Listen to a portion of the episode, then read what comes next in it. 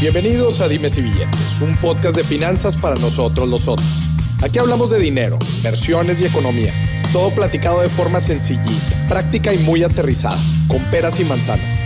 Yo soy Maurice Dieck, un fiel creyente de que necesitamos educación financiera para tomar mejores decisiones en nuestra vida. Y también creo firmemente que juntas la educación e inclusión financiera son pilares fundamentales para que todos tengamos una vida mejor. Así que prepárate. 3, 2, 1. Empezamos. Ay, la época universitaria. Híjole, qué recuerdos me trae a mí el, el haber estado caminando por las aulas, ver a la gente, aprendiendo cosas nuevas todos los días. La verdad es que es una etapa bien, bien bonita. La etapa de, la universidad. Eh, yo creo que apenas estás descubriendo muchas cosas, este, estás conociendo muchísima gente, ya no estás en, en, el contexto de tu primaria, secundaria y preparatoria, ya se abre un poquito más tu panorama, empiezas a conocer cómo funciona el mundo. Eh, digo, después aprendes muchas cosas también cuando empiezas a trabajar, pero la universidad es, es, es una, eh, es una apertura a una realidad muy distinta. Te das cuenta que estudiaste lo que te hubiera gustado o no. Empieza, em, es una etapa en donde hay tantas cosas y por eso hoy vamos a hablar de esta etapa. Hoy vamos a hablar de la universidad, de estos cuatro años, tres años, seis años, no importa, sino se llaman carreras, no carreritas, ¿verdad? Claro. Entonces vamos a hablar de esta etapa, qué hacer en esta etapa, qué no hacer, eh, normalmente, este, qué se cree de esta etapa.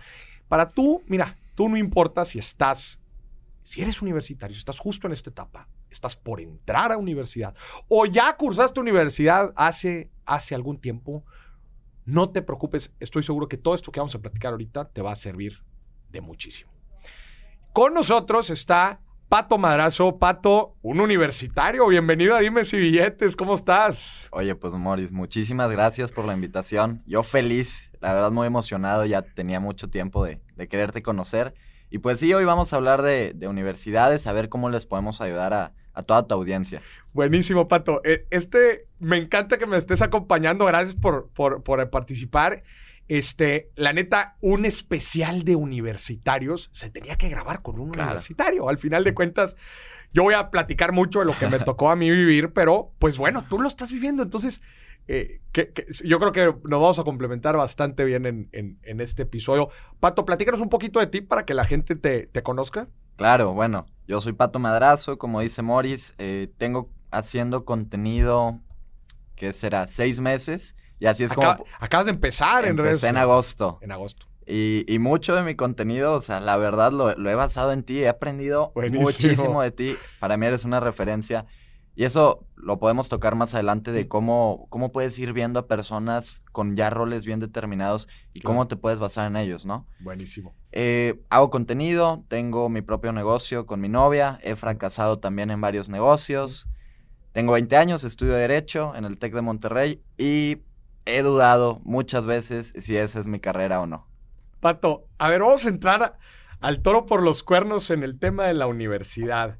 A ver, platícame, dijiste, estudiaste Derecho. ¿Cómo, ¿Cómo escogiste la carrera de Derecho? ¿Por qué la escogiste? La verdad es que estudio Derecho por, por varias razones. Eh, mucha, mucha familia mía estudió Derecho. Ahora sí que mi papá fue el que se salió en los temas de, de la abogacía. Ajá.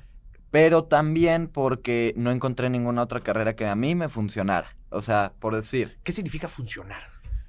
Yo lo que. Funcionar? Sí, sí, sí. Yo lo que veo es que a lo mejor estudiar una carrera de negocios, como ahorita estamos hablando, en realidad a lo mejor no, no va a agarrarte tanto. Eso lo puedes conocer en la vida real. Y derecho a mi gusto es una carrera que te sirve para siempre. Las bases para emprender. Eso fue como eso fue la lógica que seguiste para escoger la carrera de, de, del abogado. A ver, Así es. Y platícame ahorita qué es lo, qué es lo que estás haciendo. Digo, ya, ya me, platicas que empezaste a hacer, hacer algo de contenido, pero platícame sobre la universidad en general. ¿Cuáles fueron tus primeras este, impresiones al, al, entrar? Claro. ¿Cómo fue este proceso?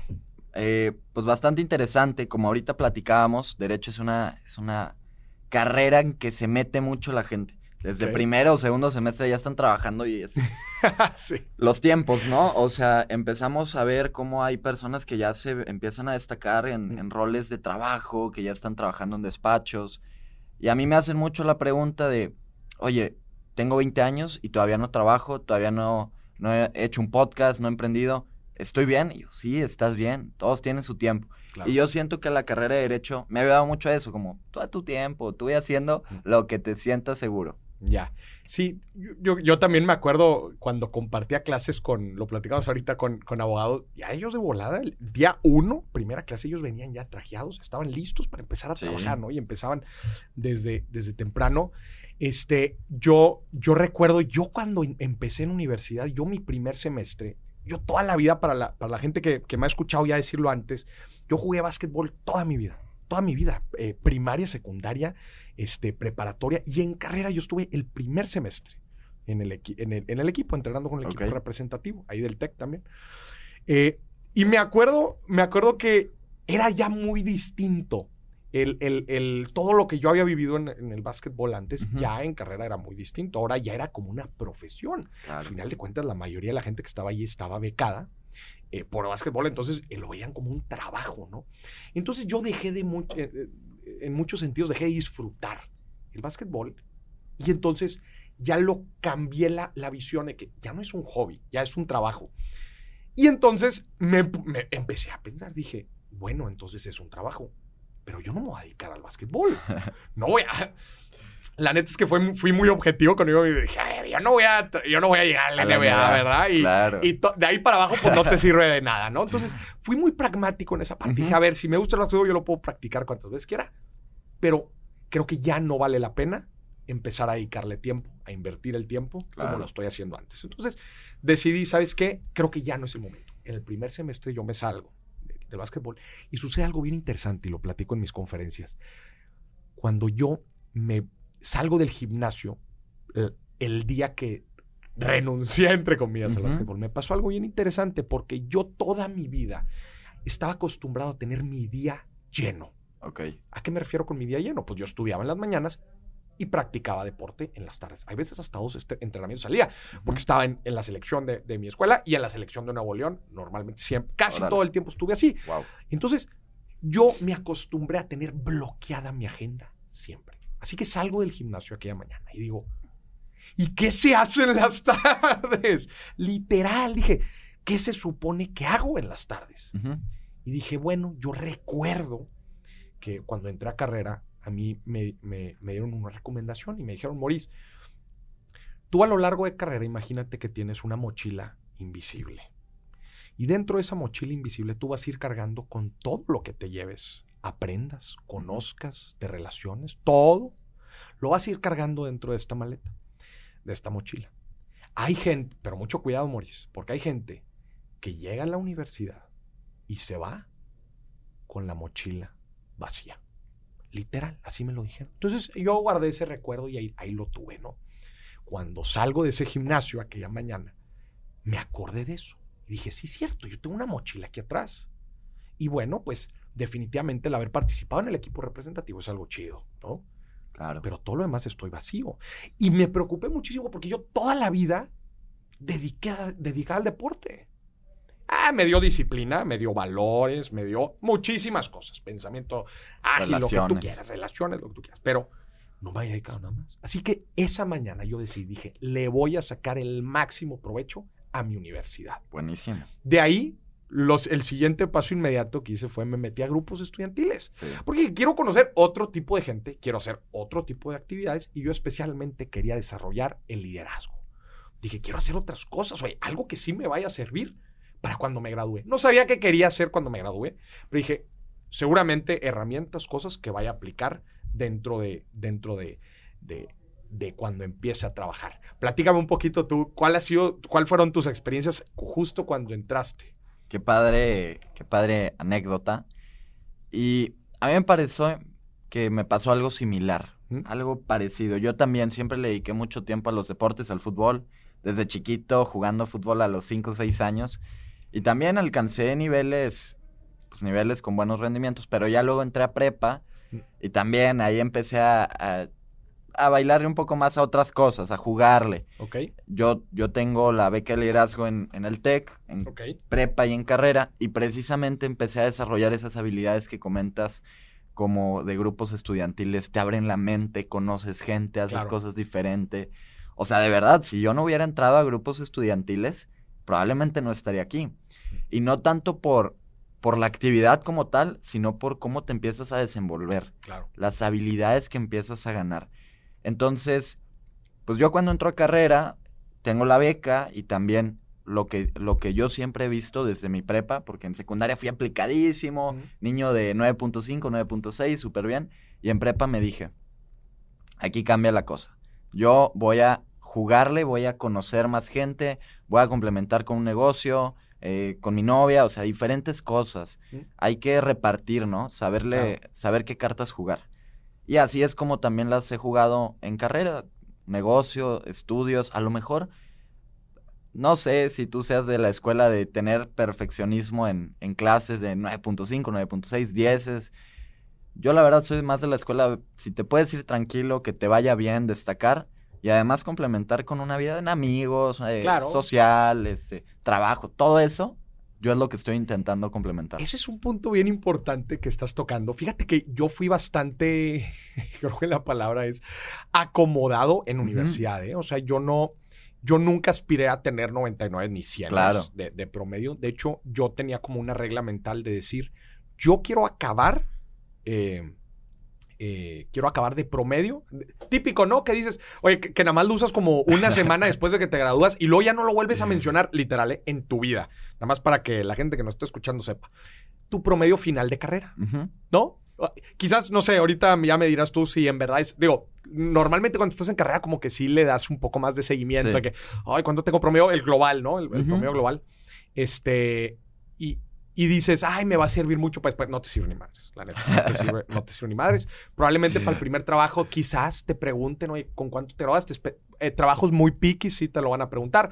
Pero la neta, los trabajos piquis te van a poner un examen y te van a filtrar. Este, te van a filtrar rápidamente con un, con un examen. La neta, el, el, el tu porcentaje, tu promedio de calificaciones no sirve para nada. Pero yo como que sí tenía esta de este bucket list, esta meta de decir, yo quiero graduarme con 90. O sea, para mí 90 era un, buen número. O sea, yo decía, porque el, la ganancia marginal de, del costo-beneficio de tener puntos más arriba ya no me representaba a mí eh, mayor beneficio con el tiempo que yo le podía dedicar a otras cosas, que es justo lo que tú estás diciendo. Entonces yo empecé a mezclar. Ahorita me gustaría que nos platicaras en qué, por dónde te andas moviendo de grupos estudiantiles, porque es muy amplio el mundo de grupos estudiantiles. Este, eh, yo, yo sí me metí muy, muy de lleno. Yo llegué a ser presidente de la carrera, me fui a intercambio después y, y era mucho el tiempo que le tenía que dedicar. La neta es que este, eh, era básicamente era como casi, casi como tener un trabajo, ¿no? Entonces, pues bueno, allá, y para la gente que también trabaja, que dice, Moris, yo no le puedo dedicar todo el tiempo a los estudios, este, ahí es donde ya empieza a medir, oye, unos cuantos puntos extra dentro de mi promedio valen la pena la inversión en tiempo.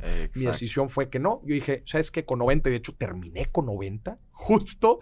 Yo, yo estaba haciendo ahí mis cálculos. Le diste. Este, un, mis cálculos y sabía, no, pues tengo que sacar 95 en este, necesito sacar 100 en esto para poder terminar en 90, que ahí va una recomendación para toda la gente. Si tú eres muy picky, tienes que llegar a un número en el promedio o te lo están exigiendo tus papás, mi recomendación es que empieces desde temprano, porque conforme empieza a avanzar, ya mover números dentro de tu promedio se empieza a volver más difícil, obviamente por, por los promedios, ¿no?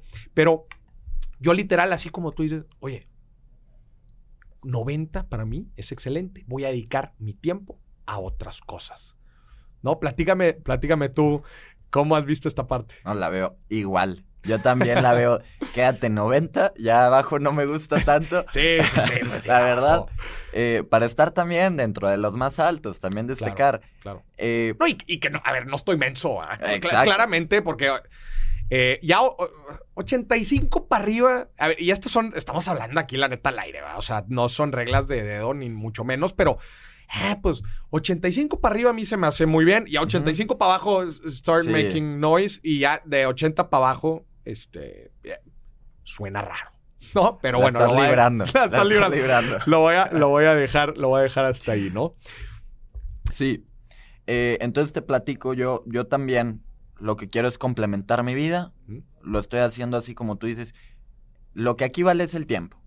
Y yo, yo lo veo como, no son carreritas, pero lo que sí podemos hacer en el tiempo universitario es aprovechar, porque si te organizas, si sabes qué puedes hacer con tu tiempo, cuando salgas, ya vas a salir preparado para la vida. Pato, importantísimo. Yo no me canso de decirle a la gente universitaria, les digo, esos cuatro años, o lo que sea que dure tu carrera, no volverán en tu vida. Y saben qué, me siento raro al decirlo, porque a mí me lo dijeron muchas veces y ya estaba harto de que, ay, ¿qué me vas a decir? Que universidad es un momento que no vuelve en la vida. Ya sé, ya me lo dijeron como 100 veces. Ya sé, ya sé que ya te lo dijeron un chorro de veces, pero en verdad te lo vuelvo a decir. Vas a extrañar dos cosas cuando sales de universidad. Vas a extrañar dos cosas. Número uno, relaciones. Te voy a decir algo. Si te metes a trabajar en una empresa, vas a conocer a tus colegas, vas a, eh, que te voy a decir algo, es, vas a pasar más tiempo con ellos que con tu familia y muchas veces que con tu esposa o tu novia. La dinámica cambia muy cañón, muy cañón, muy cañón. Este, dejas de conocer gente tan abierta, te quedas con tus amigos, amigos más cercanos, ¿eh? Más cercanos. A ellos son los que vas a ver una vez a la semana, si bien te fue, si no es que una vez a la quincena. Te vas a llevar muy bien con tus colegas, con tus jefes, con este, tus subordinados. Con ellos te vas a llevar muy bien. Pero párale de contar. ¿eh? Tus clientes te vas a llevar a todo dar con tus clientes y proveedores. Pero déjale de contar. Vas a dejar de conocer gente y vas a decir, ¿cómo puede ser? Pues si ¿Cómo no aproveché que me estaban cambiando de salón y conocía 30 personas nuevas y en los descansos o en mis horas libres o en mis grupos estudiantiles podía conocer gente a montón? Sí, sí. Que después ibas a utilizar. Esa es la primera cosa que vas a extrañar. Número dos, conocimiento. En la universidad te están pasando de una clase a otra, de una clase a otra, de una clase a otra, de una clase a otra, de una clase a otra. Y tú no tienes que hacer nada. Te están obligando cuando sales, vas a ser muy bueno en alguna industria. Si te sales a trabajar en una empresa, te vas a ser muy bueno en la industria y en tu área, muy particularmente. Si sales a emprender, esos son ahorita otros temas de los que vamos a hablar, pero en general ahora depende de ti el aprender. Y dices, y mucha gente ahí es donde se queda estancada. En relaciones y en conocimiento, que son estas dos cosas que normalmente, este, que normalmente te, extrañas, ¿no? Y ahorita estabas hablando de las relaciones. Platícame, ¿cómo le haces para relacionarte dentro de la universidad? Porque es uno de los valores más importantes. Claro. Mira, eh, yo no te voy a mentir. Yo de repente antes era, era muy tímido. Espero que no digas mentiras. No, aquí 100% honestos, ¿eh? ¿eh? Antes me costaba más. Ok. Yo creo que en prepa me costaba mucho más. Hasta que de alguna manera cambié el chip. Y dije, haz las cosas. O sea, nadie las va a hacer por ti. Vives de tus éxitos y también de tus fracasos, de lo que hagas y de lo que no también. Claro. Entonces ahora en carrera me he ido dando cuenta de eso cada vez más. Me voy relacionando con diferentes actividades, con los intramuros ahí, ahí en, el, en la universidad. Uf, me acuerdo. Buenísimos. eh, también en grupos estudiantiles, en clases. O sea, a fin de cuentas hay que conocer de todo y no cerrarse. Abrir, abrir todas las puertas. Yo lo que te podría decir que más me ha servido es grupos estudiantiles, pero no solo mantenerte ahí, como en el grupo, y no solo cerrarte, porque en el TEC de repente son muy celosos de, nada, quédate en este grupo estudiantil, es el mejor, no, tú conoce, muévete. Y a fin de cuentas eso, eso es súper importante. Híjole. Eh, bueno, a ver, eh, ¿en qué grupo estás? ¿En qué, en qué estás metido? yo estuve el semestre pasado, el año pasado, en FETEC, en finanzas, director de finanzas, y ahorita estoy como director de difusión en SALED, en la de mi carrera. Entonces estamos explorando todas las áreas. Todas las áreas. Eh, la FETEC es la Federación de Estudiantes del, del TEC de Monterrey, la, la, grande. Buenísimo. Acabas de tocar un punto también que me encanta, que es la curiosidad. Sí. Y creo que es algo que la desarrollamos en, cuando estamos en universidad, pero no nos debe de abandonar nunca. Este, y a lo largo de este episodio van a escuchar ciertas advertencias mías y no, no, las, no las sientan como papá regañón. pero siéntanla así como una responsabilidad de sacarle el máximo jugo a la universidad. Yo estoy, eh, en verdad, una de las cosas que más me entristecen es la gente que no le saca el, máximo provecho a este tiempo y me encantó lo que dijiste, curiosidad. No importa, yo me metí al grupo estudiantil de francés, porque después me iba a ir a Francia, este, me fui a Francia pero, pues quería, oye, pues, platiquemos, oye, me gusta el idioma, platiquemos de esto, ¿no? Después me metí al grupo estudiantil de cine porque me encantaba la forma. Eh, yo llevé, de hecho, una, una optativa de cine. Ya más adelante creo que te, te, van a ¿eh? tocar la. Este, y me encantó la forma en que el maestro vio eh, cosas que yo no veía cuando veía películas. Estábamos viendo una película. Camino del héroe. prácticamente todas las clases eran películas, ¿no? Eso está muy padre. Pero terminaba la película y la empezábamos a analizar. A ver, gente, ¿por qué creen que la luz está de esta forma? ¿Por qué creen que la escenografía? ¿Por qué creen que la taza está ahí? Eso. Y él empezó, es que la taza ahí está representando que esta persona está incómoda. Sí. Piénsalo si no estuviera. ¿No? La luz, ¿Por qué ponen sepia cuando están tomando escenas de México? ¿Y por qué cuando ponen escenas en Estados Unidos la cambian? ¿Y por qué siempre esta persona cuando habla hay una toma muy cercana a la cara? ¿Y por qué está dando vueltas esta toma? Así una, yo, yo quedé impresionado. Todo influye. Dije, todo influye. Siempre hay un porqué y yo no lo veía. Entonces me metí, me metí al grupo estudiantil de cine, después me metí a algo un poquito más de la federación y luego dije, ¿sabes qué? Mi carrera no tiene una, por cierto, un gran, gran saludo a, a todos mis ex compañeros de la carrera.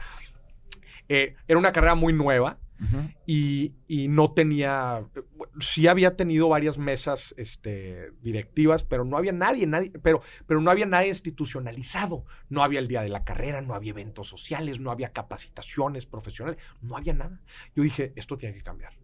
Entonces yo me lancé y dije, todo está mal aquí. Ah, no te creas tampoco. pero, pero empezamos a institucionalizar cosas que me he dado cuenta que hasta la fecha siguen, porque me invitan ahí de repente a platicar en la, en la carrera, ¿no? Pero eso, ser curioso, aprende de lo que sea, de lo que sea. Luego, que no les pase que llegas a los reclutamientos para la gente que, entra a trabajar. Entras a los reclutamientos y volteas al lado con el que te están comprando. Y dices, bueno, ¿y, y, este, cómo le hizo pasar tanto? Oye, pues es que dices, bueno, ¿y yo qué hice, verdad? ¿Qué hice con todo mi tiempo, no? Y Patón, con esto no estoy diciendo que no se vale disfrutar. A ver, todo esto que estamos diciendo se trata de disfrutar, pero ¿qué opinas tú de, este, por ejemplo, de, de que la gente dice, disfruta lo más que puedas, sal de parranda todos los fines de semana, disfrútalo. Me gustaría ver qué opinas tú que estás en la universidad. Buenísimo. Hay que complementarlo. Mira, y ahorita ahorita es difícil por la pandemia, ¿no? O sea, no podemos salir, estamos atrapados y también influye bastante el cómo te relacionas. Claro. Yo de hecho ahorita no estoy llevando toda la carga completa porque a mí lo que más me gusta de la carrera es conocer gente. Claro. Voy a salir y voy a conocer a, 10 personas. Porque la verdad en el Zoom conocerás, pues pero Nada más. Es muy diferente al estar ahí cotorreando. Exacto. Y como dijiste, es bien importante relacionarte. A fin de cuentas es lo que te puede ayudar ya cuando te salgas. Entonces, a mi gusto, es complementar todo. Tener tu vida social en fiestas. Yo sí soy de la parte de sale el fin. Hay mucha gente muy estricta no, vamos a quedarnos estudiando o trabaja en tu negocio. No, sí sale el fin con tu novia y con tus amigos un día y un día. Yo sí salgo los viernes, los sábados, no estoy todo el día chambeando. Pero también me organizo muy bien con mis tiempos de estudio y tiempos de trabajo. O sea, en las mañanas estudio y ya en las tardes proyectos personales. Sobre todo ahorita en pandemia, a mí me ha resultado súper bien. Al principio me costó, pero ahorita le estoy dedicando un tiempo increíble a proyectos que si no hubiera tenido esa facilidad, me hubiera costado el triple de tiempo el sacarlos. De tiempo. Ya, completamente de acuerdo. Este, luego la gente dice que no, que morir nada más, todo bien cuadrado. Y yo les digo, no, no, no, a ver, la universidad, claro que es para disfrutarla y disfrútala de tu forma, ¿no? O sea, hay gente que de plano dice, no, pues a mí, yo disfruto aquí en, en, en, grupos pequeños y con mis conocidos. Y hay gente que sí le gusta más el relajo y todo. Digo, eso definitivamente que ni qué. Lo que pasa es que de repente me dicen porque yo sí motivo mucho a la gente. De hecho, tengo otro episodio que se llama Inversiones Universitarias. Y les digo, oye, aprende a tomar buenas decisiones con tu lana desde la universidad. Sí. Morir, no tengo tanta en la universidad, no importa, con lo que tengas.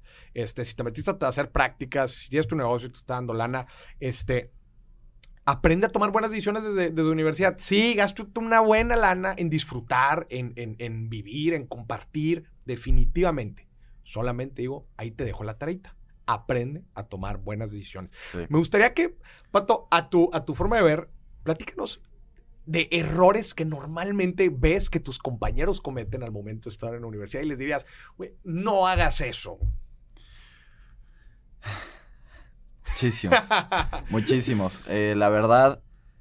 Y digo, yo también los cometo, no soy perfecto. Obviamente hay tiempos en los que digo, ¿y qué estoy haciendo ahorita? Por decir, como, como empezamos el capítulo, los de derecho desde el semestre uno se ponen a chambear y a mí me ponen ahorita que estoy en cuarto y le dudo, me tiemblan las piernas y digo, oye, ¿sí me deberé meter a trabajar ya de una vez? Claro. Eh, yo no soy de, de esa idea. A mi gusto, así, error número uno es clavarse con las mismas personas. O sea, cuando tú llegas ya a la universidad, te puedes quedar con los mismos amigos o hacer nuevos. Mm. Y hay muchos, muchos conocidos que se quedan con la misma gente. Con la misma gente. Entonces, ¿por qué no abrirte? Yo lo que hago también mucho en mi carrera sí me gusta el derecho, pero me encanta finanzas y me encanta negocios, es, de lo que hablo. Y entonces mi carrera la estoy dirigiendo hacia eso, hacia todas las optativas de negocios, de emprendimientos. Ahorita con el nuevo sistema de, de estudios también en la universidad, cada cinco semanas tenemos diferentes como talleres. Ok. Y esos talleres los estoy ubicando en ramas de emprendimiento, derecho corporativo, todo lo que se relacione con finanzas, negocios. Claro. Y para mí eso es lo que nosotros tenemos que hacer. A lo mejor la carrera es tu pilar, pero vete centrando en algo, en lo que te guste y te apasione. Yo encontré así en, el derecho. Entonces, a mi gusto ese es el error más común, que te claves con la misma gente, que no quieras conocer, más que nada eso. Y, eh, justo con lo que estabas mencionando eh, al final, clavarte con la misma gente y también clavarte con... Eh, a mí me, me, tocó ver muchísima gente que justo lo que decías, oye, pues es que me metí a estudiar mi carrera y ya voy en tercer, cuarto, sexto semestre y, y pues no era, no era lo que me gustó, pero ya no quiero, pero ya no me quiero cambiar porque entonces voy a volver a empezar. Y, ¿sabes qué? Ya hablé con mis papás y me dijeron, ya, nada más termina la carrera. Y, ya me meto a trabajar en otra cosa. Qué difícil. Como, yo lo que les digo ahí es como, ¿por qué esperarte a aprender cosas que en verdad te interesen? Justo como tú lo dijiste, oye, este, está chida la parte de derecho, pero yo estoy metiendo mis, mis optativas, estoy educándome por mi cuenta, como Exacto. decir, no te limites literal a las herramientas que te está dando la universidad. Sácale el mayor provecho y eso también es algo bien importante. Muchas veces no aprovechamos al máximo las herramientas que nos dan toda la, eh, universidad. Sí, sí, sí. oye, este, digo, este, y este es un comentario, la neta, que yo, a mí se me hace un grave, grave error. Si tu universidad te da las facilidades de poderte ir de intercambio a otro país con otro idioma, para mí esos son los requisitos. Otro país y otro idioma. Si tienes las facilidades, si pudiste ahorrar algo de lana para poderte ir, ojo, vete. Te voy, a, te voy, a, platicar una anécdota. Yo cuando me iba a ir, a, yo me fui a intercambio a Lyon, Francia.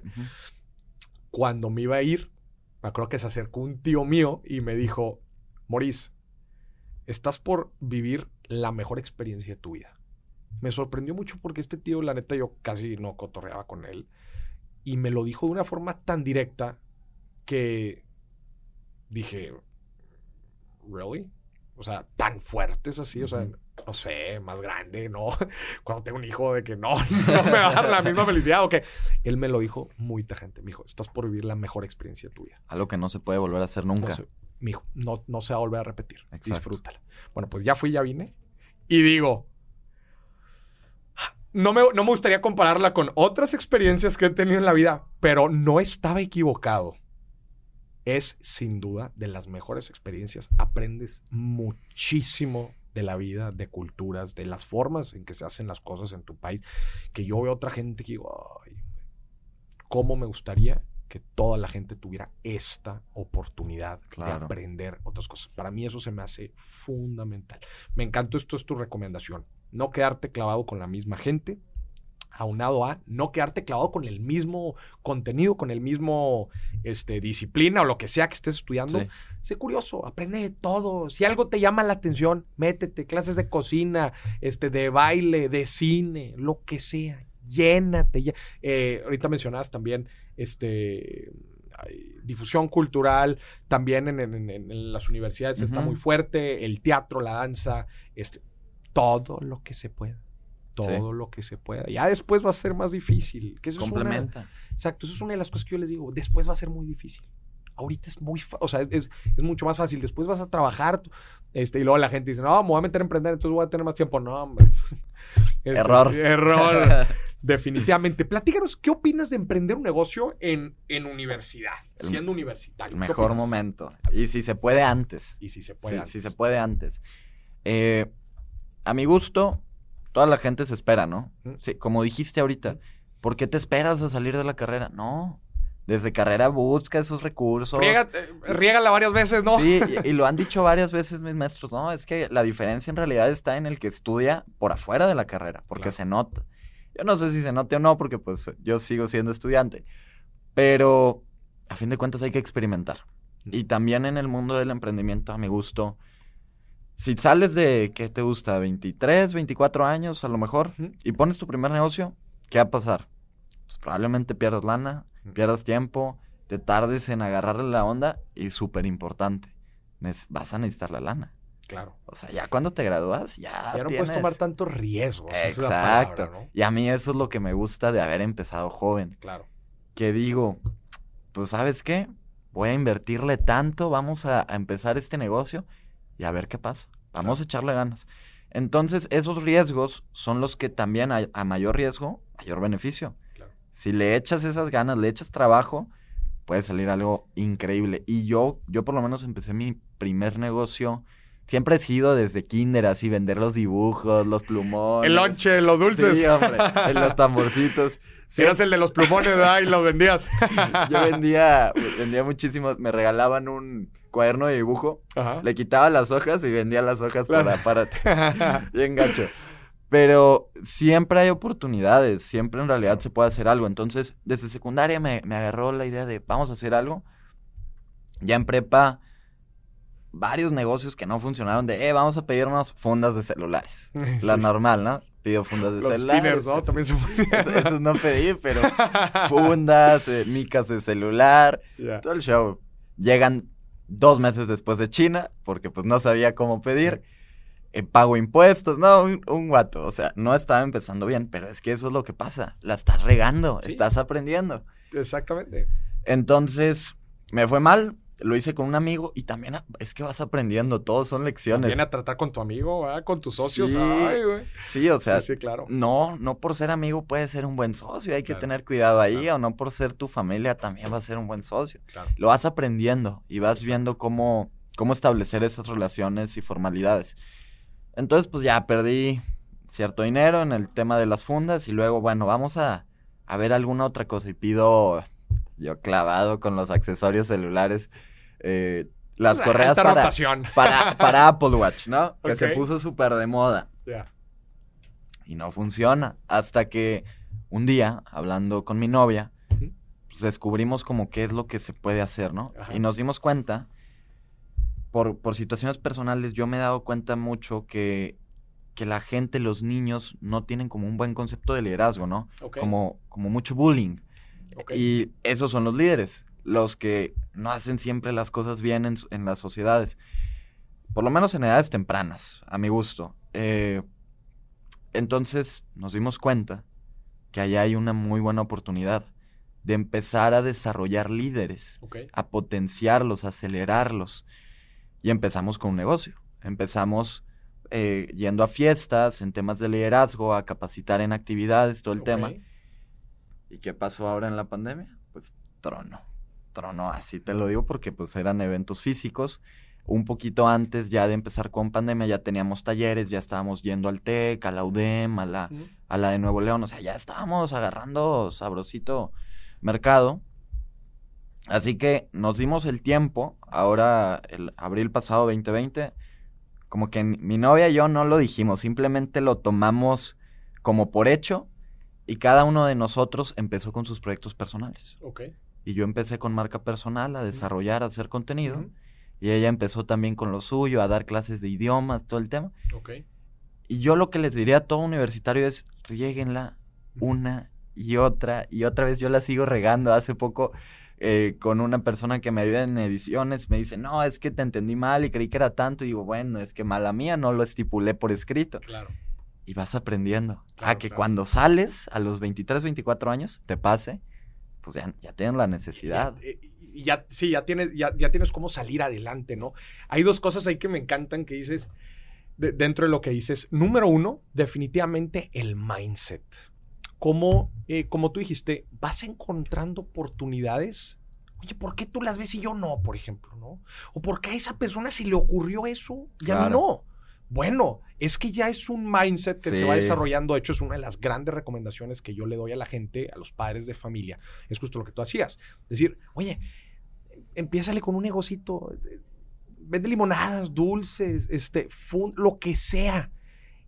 Olvídate del negocio, me vale que eso el negocio. Es el aprendizaje. Es el mindset, el, el saber identificar desde chicos y obviamente desarrollar esa habilidad de identificar una demanda, de identificar una necesidad, como yo con lo que tengo le puedo ofrecer y como si lo que tengo no es lo que quiere, como si consigo lo que quiere, ¿no? Es un mindset de negocio que se va desarrollando desde pequeños. Y cuando crecemos, después, no nos sorprende que la gente es buena para identificar oportunidades. Ah, pues, aquí puedo entrar, ¿no? Entonces, definitivamente el mindset que podemos ir desarrollando, lo decías, no necesariamente es universidad, creo que puede irse desarrollando desde antes. Y número dos, track record, historial. Si tienes historial de fallos, este, este, este show del emprendimiento es track record. Es, sí. una vez, equivócate y luego vuelve a empezar y pues ya no, la, ya no me voy a tropezar con la misma piedra y otra vez y otra vez. Bueno, pues esta piedra es nueva, bueno, pero pues voy, voy cuatro piedras adelante que los demás. Entonces, eso, eso también, el, ir generando historial, oportunidad, creo que eso, este, al final de cuentas, como dice la frase que me encanta de Winston Churchill, el éxito es, es pasar de un fracaso en fracaso sin perder el entusiasmo, ¿no? Entonces, Creo que eso es algo que todos los universitarios tienen que saber, que, que, yo lo conjunto en las frases de, uno, definitivamente no tengas miedo a fallar. Si ahorita tienes miedo a fallar, no sabes lo que te espera en la vida, la neta. Porque como dices, el riesgo que tú puedes asumir cuando eres universitario es mínimo.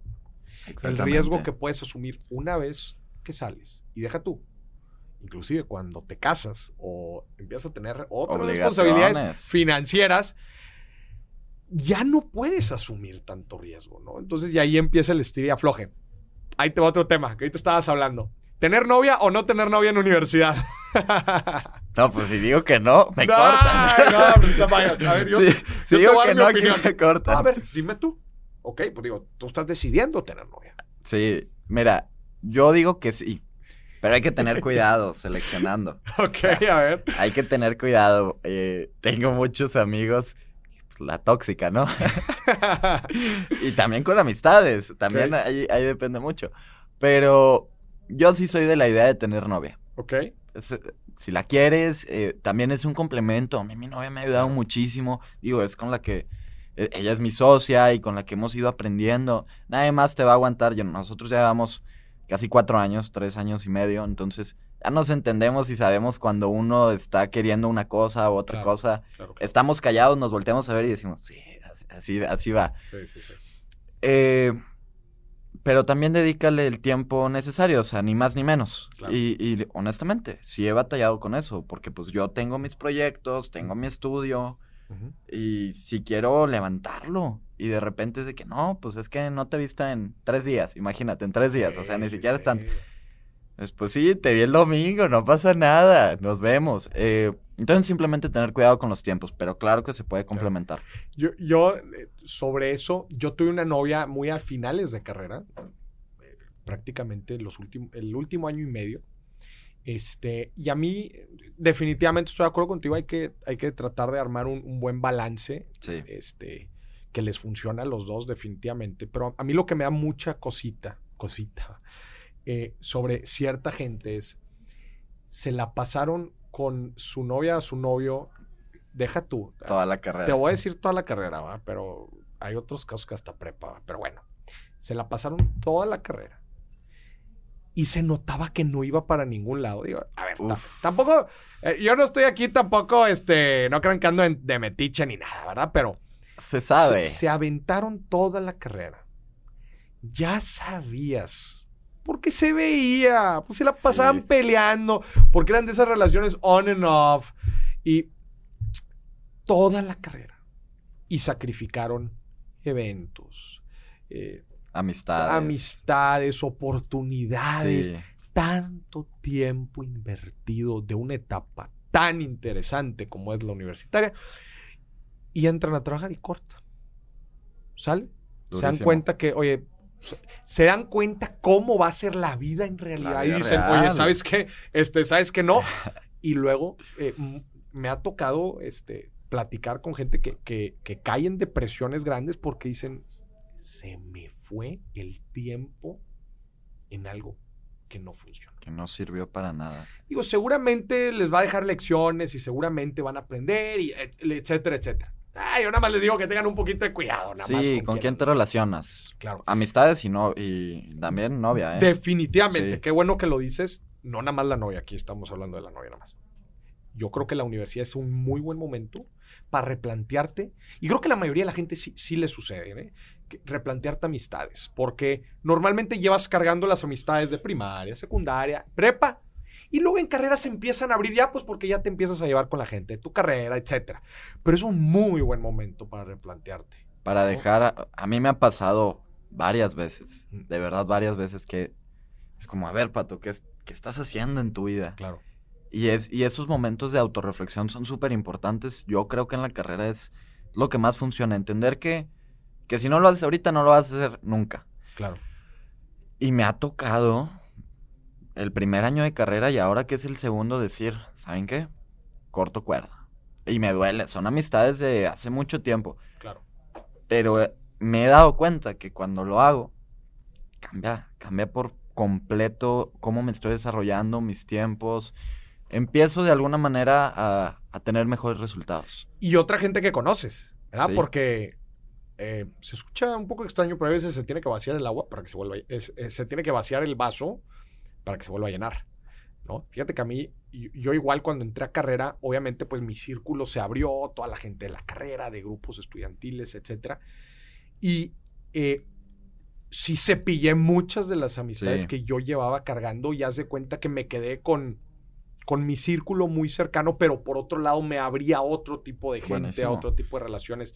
Creo que eso, eso fue una, fue una, una buena decisión.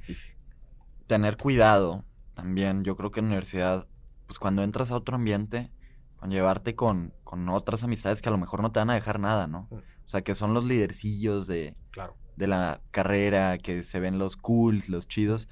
Pues hay que tener también cuidado con quién te vas a relacionar y no dejar a tus verdaderos amigos. Claro. Porque también, o sea, deja a los malos, pero ten cuidado con los que valen, los que te han apoyado, los que están ahí, que cuando la riegas están, cuando te corta la novia ahí están. Entonces también tener mucho cuidado con mantener esas amistades, cuidarlas.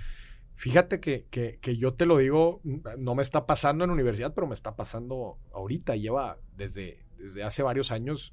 Eh, mi, mi, mi, dinámica de trabajo ha cambiado radicalmente estos, estos últimos años. Me ha tocado viajar muchísimo. Eh, el tiempo se te hace así micro.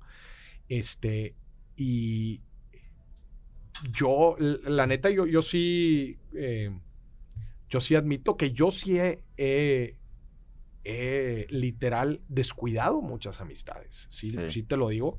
Eh, yo creo que la gente más cercana es a la que el poco tiempo que tengo disponible para mis amistades, yo lo, lo asigno de una forma muy, muy particular. Pero, pero sí. Ah. He desarrollado otro tipo de amistades, especialmente laborales y profesionales, que es donde principalmente paso mi tiempo, pero sí. Pero, este, ¿sabes qué? Es algo bien importante lo que tocas. Eh, a mi gusto, las amistades no son de verte todos los fines. Eso es bien importante. O sea, yo tengo amigos que siguen con la onda de prepa, porque sí, siguen la fiesta y, y sal, diviértete en carrera. Pero también ya es diferente. Ya cada decisión que tomes sí va a estar influyendo prácticamente directamente en tu futuro. Entonces, si no te ves un fin, si no te ves dos fines, no pasa nada. A fin de cuentas, los amigos, los buenos, son los que le echas después de tres meses, le dices, ¿qué onda? Vamos a vernos, una carnita. Sí, está bien. Te juntas y oye, como si nada. Como si nada. Qué bueno que estás tocando ese tema, porque sí, literalmente es así.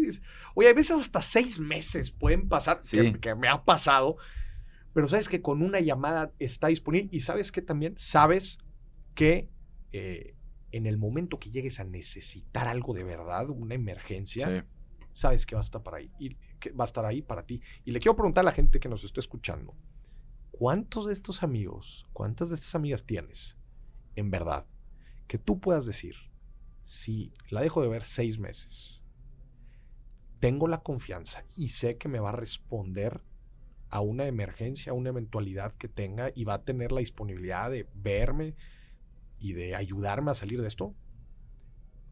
Hay veces. Con los dedos. Hay veces, sí. Hay veces ahorita la gente probablemente está haciendo su reflexión y diga, hoy sí es cierto, igual y no tanto. Y déjenme les digo algo, muchas veces, muchos de los que crees que sí, no. En realidad no. Entonces, me encantó esto que dices, es eh, universidad, creo que eh, empieza a ser una etapa en donde empiezas a replantearte, reevaluar muchas de las amistades que tienes y, y, y, en el mejor de los casos saber discernir entre las amistades que dices, estas se van a venir conmigo toda la vida y estas igual ya no vale la pena seguir, seguir con ellas. Sí.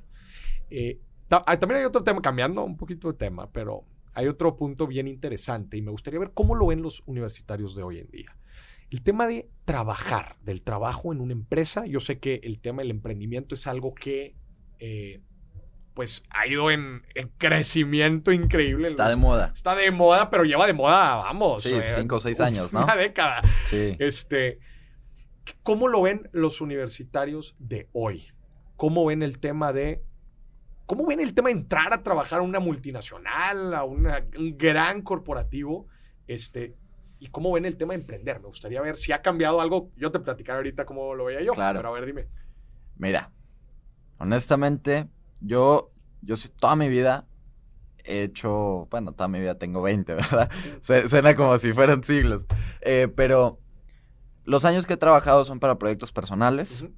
Trabajé con mi papá en su momento. Y es el único patrón jefe que he tenido. Pero he entendido también, cuando he trabajado con otras personas que les hago algún servicio, alguna colaboración, videos, lo que sea, lo que tengas que hacerles, pues ellos son tus jefes, de alguna manera.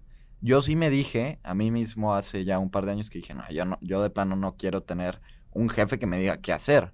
Mejor desarrolla, empieza a desarrollar desde ahorita, qué es lo que te gusta. Mi aspiración, la verdad, no es trabajar para un despacho no es trabajar para una multinacional, una corporación muy grande.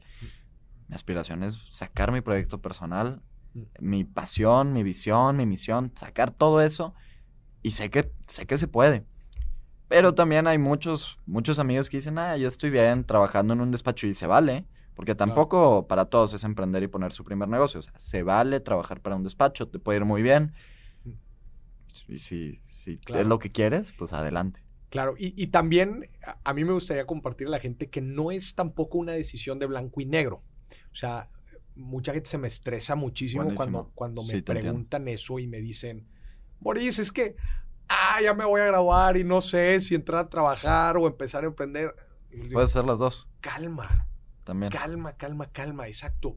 Este, de hecho, el camino que yo seguí no fue eh, emprender justo saliendo de, de, universidad. De hecho, yo lo digo una y otra vez, eh, para mí la mejor escuela que pude haber tenido, digo, definitivamente la universidad me dio muchísimo, pero la mejor escuela que yo pude haber tenido, que me ayudó a ser la persona que soy hoy en día, para mí fue en haber entrado a trabajar en una firma de, de consultoría de negocios.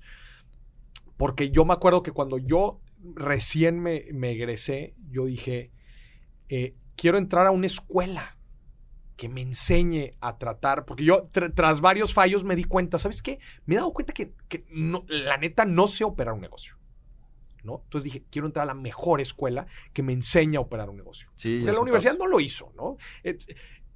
tiene ciertos intentos, pero la neta es que los fierros, en realidad, cómo llevar una buena relación con un cliente, cómo tratar con tus proveedores, cómo gestionar un equipo, este, nada de eso sabía, ¿no? Entonces dije, quiero entrar a la mejor escuela. Y definitivamente la mejor escuela para mí fue consultoría de negocios, que después me sentó las bases, porque en muchos aspectos, no solamente en cómo opera un negocio, cómo funcionan distintas industrias, que eso era eh, básicamente consultoría, pero fíjate que a mí me pasó algo bien interesante. Yo tuve un muy buen jefe y tuve un muy mal jefe a lo largo de, mi carrera. Entonces, yo formé mi estilo de liderazgo con lo que aprendí de algo muy bueno y algo muy malo. Creo que muchas veces a la gente no, al no tener estas referencias, se le dificulta crear su propio estilo de liderazgo o de cualquier otra cosa. Porque como no tienes esta referencia, pues entonces no sabes lo que es políticas de trabajo, este, trato con el cliente. Este un cliente bueno, un cliente malo, un proveedor bueno, un proveedor malo, un socio bueno, un socio malo, un empleado bueno, un empleado malo. ¿No? Al final de cuentas, eso me ayudó mucho otra vez a, ir formando mi, mi propio estilo de liderazgo y esa es una recomendación que yo le doy a la gente, la neta. Si pudiste desarrollar un, negocio desde universidad y tuviste éxito y ahorita te estás por graduar y puedes seguirlo taloneando, go for it. O si estás empezando en la universidad, como decíamos, dale, date, equivócate, aprende, lo que tú quieras. Pero si no, don't rush it. Si no, la neta, no. Eh, ¿Para qué precipitarte? Claro hay muchísimo, muchísimo en realidad que, se aprende dentro de un, inclusive en un corporativo, en una empresa mediana, chica. Uf, las chicas todavía se aprende mucho más. O en, inclusive entrar a trabajar en una startup en donde pues no tienes un puesto definido, prácticamente estás haciendo todo. Todo lo. Las relaciones que haces, la dinámica de trabajo, todo eso al final te va a ayudar después a desarrollar tu, proyecto, pero no tardarte tanto. Mucho cuidado con eso, porque después lo que sucede, decimos, ah, pues Maurice, este, bueno, pues voy a entrar a aprender. me van a pagar por aprender, literal. Pero luego nos acomodamos. Ay, pues ya soy muy bueno aquí en, el área de contabilidad. Ya soy muy bueno aquí en, el área de ventas, pues vendo, tengo mi lanita, tengo mi sueldo. Y empieza a pasar el tiempo. Y ya. 10, 15 años y ya. Y, ahorita tú lo platicabas. La neta es que tú puedes emprender algo en tus tiempos libres, en tus ratos mágicos, que poco a poco, a poco, a poco vaya creciendo. Así empecé yo. Sí, totalmente. Yo creo que emprender es para cualquier persona. Mm. La persona que, que trabaja y llega a las 5 de la tarde puede emprender. A ver, ¿qué te gusta? ¿Qué te diré? La cocina. Empieza un blog de cocina y empiezas de repente a subir muchísimos seguidores y luego llegan las marcas y te dicen, no, pues promociona y ya empiezas a promocionar y luego sacas tus cursos y luego pones tu restaurante, o sea, todo se puede ir expandiendo y lo que dijiste es bien interesante en cómo entrar a una empresa, porque sí, yo creo que sí, y también me gustaría por eso trabajar en, una empresa como relacionado a lo que hago, porque yo también siento que eso es lo que va a pasar cuando me ponga a trabajar con alguien, va a ser como de, ah, así se hacen las ligas mayores. cosas, claro. Entonces, sí estoy aprendiendo muchísimo ahorita porque la verdad, uno como emprendedor sí aprende bastante. Sobre todo cuando, cuando te metes en el chip analítico, ¿no? Claro. Que, que a mí eso me ha funcionado mucho como, a ver, es que la regué aquí y por qué. Y cómo corriges. Entonces, prácticamente, prácticamente así es como uno puede empezar en el emprendimiento con cualquier cosa, cualquier tiempo libre, pero sí podría ser muy importante. Más bien es trabajar para alguien más, ver cómo se mueven las cosas. Claro, y, y, como justo lo decía ahorita, oye, a ver, te están pagando para que hagas tu fondito para emprender y después, pues estás aprendiendo, ¿no? Como te están eh, poniendo en las ligas que quieres estar. Oye, ¿quieres armar tu app? Eh, relacionado a los restaurantes, gana experiencia ahí, ¿no? Quieres eh, entrar al mundo de, no sé, lo que sea que te apasione, entra dentro de esa línea. Lo que sucede muchas veces es cuando no entramos a algo que em, vaya con nuestra línea, con nuestro proyecto de vida o proyecto empresarial, como, como quieran ver, este, Entonces ahí es cuando decimos, no, pues es que esto está muy lame y pues no me gusta y pues este, no estoy, no estoy como. Ahí pues ya. Pero si tú, que, que yo, que eso a mí fue lo que me motivó y me mantuvo aprendiendo y me mantuvo alerta y motivado, fue que yo conocía como esta línea de hacia dónde iba. y con eso fui tomando las decisiones. Ah, bueno, entonces si quiero llegar allá, entonces yo tengo que primero entrar acá. Y aquí voy a aprender y voy a ganar lana. Y acá, y acá, y acá, y acá. Y empecé a jugar con las cartas que tenía en el momento, pero siempre con la visión enfrente, siempre con la visión hacia adelante, decir, yo quiero ir allá. Cuando no tienes esa visión y solamente, oye, pues, ¿a, qué, a dónde entraste? No, pues entré pues es que son las que estaban en la feria de empleo ahí en mi universidad y este, pues, pues eh, lo que tocó. Es lo que tocó y, eché cuatro currículums y, y, pues ahí fue el que, ahí fue donde me hablaron. No, ¿dónde quieres entrar? no, Mauricio, es que no me aceptaron en donde yo quería entrar. ¿Por qué no? ¿Cómo le haces para que sí te acepten? Sí.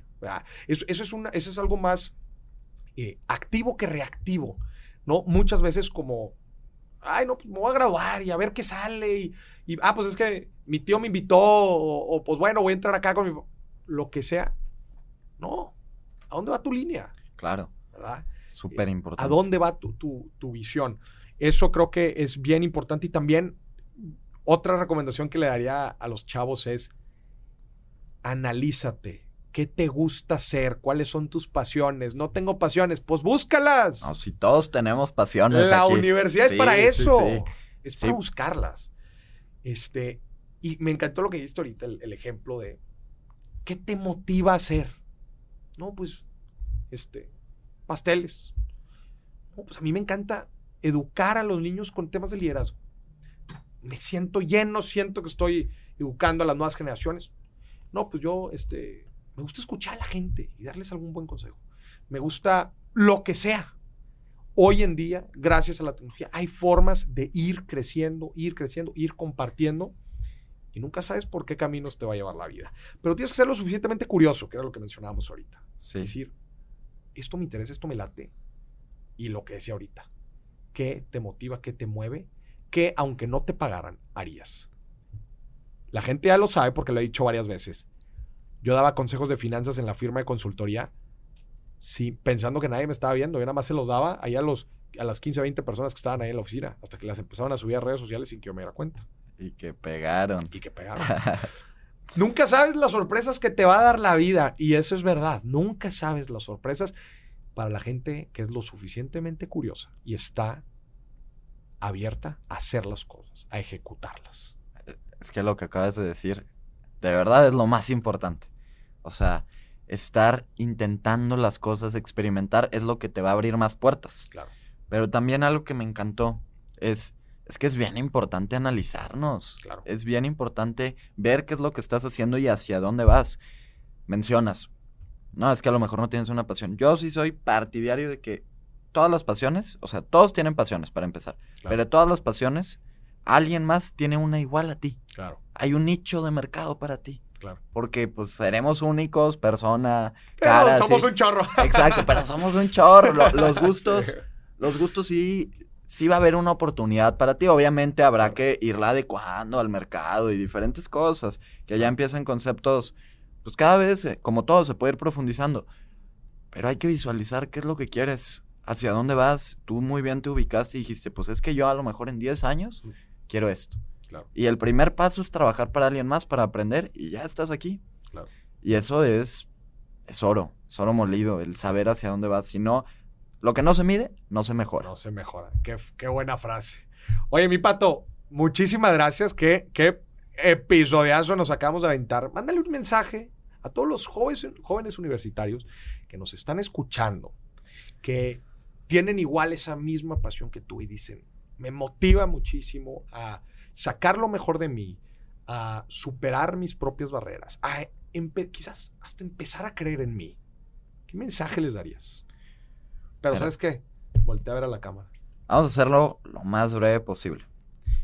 Pero a mi gusto, láncense, hagan las cosas, experimenten, hagan todo lo que se presente en la universidad, eh, dejen a las amistades tóxicas, ubiquen muy bien su pasión, qué es lo que quieren en la vida y así es como van a ir pudiendo medir todas esas actividades que pueden, que pueden complementarlos para lograr su, su objetivo. Qué fregón. Ahora yo les voy a decir algo. Si estás en universidad, no me importa si estás empezando, estás en medio o ya estás por graduarte. Acuérdate que tienes una mochila invisible. Y esa mochila es solamente tu responsabilidad el, el llenarla con la mayor cantidad de cosas. Depende de ti. Llénala de relaciones buenas, llénala de conocimiento, llénala de fallos, pero sobre todo de muchas, pero muchas experiencias. Y eso depende solamente de ti. Sácale el mayor provecho. Esta es de las mejores etapas que vas a tener en tu vida. Aprovechala. Voy a agregar una última cosa. Venga. Que esto me lo han preguntado muchísimo en las redes en, las, en los últimos días, la verdad. Cada quien tiene su tiempo. Si tu compañero, tu mejor amigo ya está trabajando, no pasa nada. Tú tienes tu tiempo y a lo mejor en tres meses te va a caer una oportunidad de tomarla. Entonces, no se estresen si aún no están haciendo las cosas. Si aún no tienen su emprendimiento, si aún no leen libros todos los días. Eh, calma, como dijiste, don't rush a su tiempo.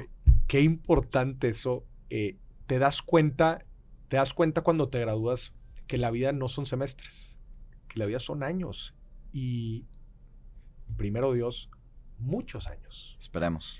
Entonces la vida deja de, te das cuenta que la vida deja de ser un sprint y te das cuenta que es un maratón, que no es qué tan rápido vas, sino es quién logra mantener el ritmo.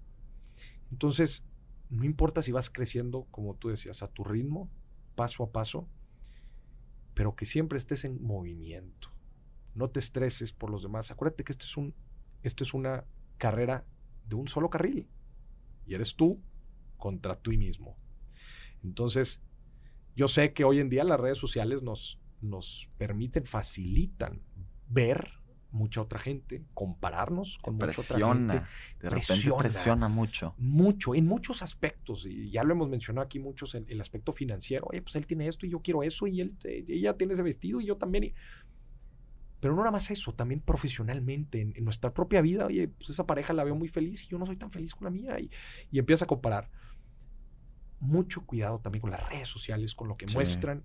Utilízalas para bien eh, utilízales para lo que son, para conectar, para conectarnos, básicamente es eso.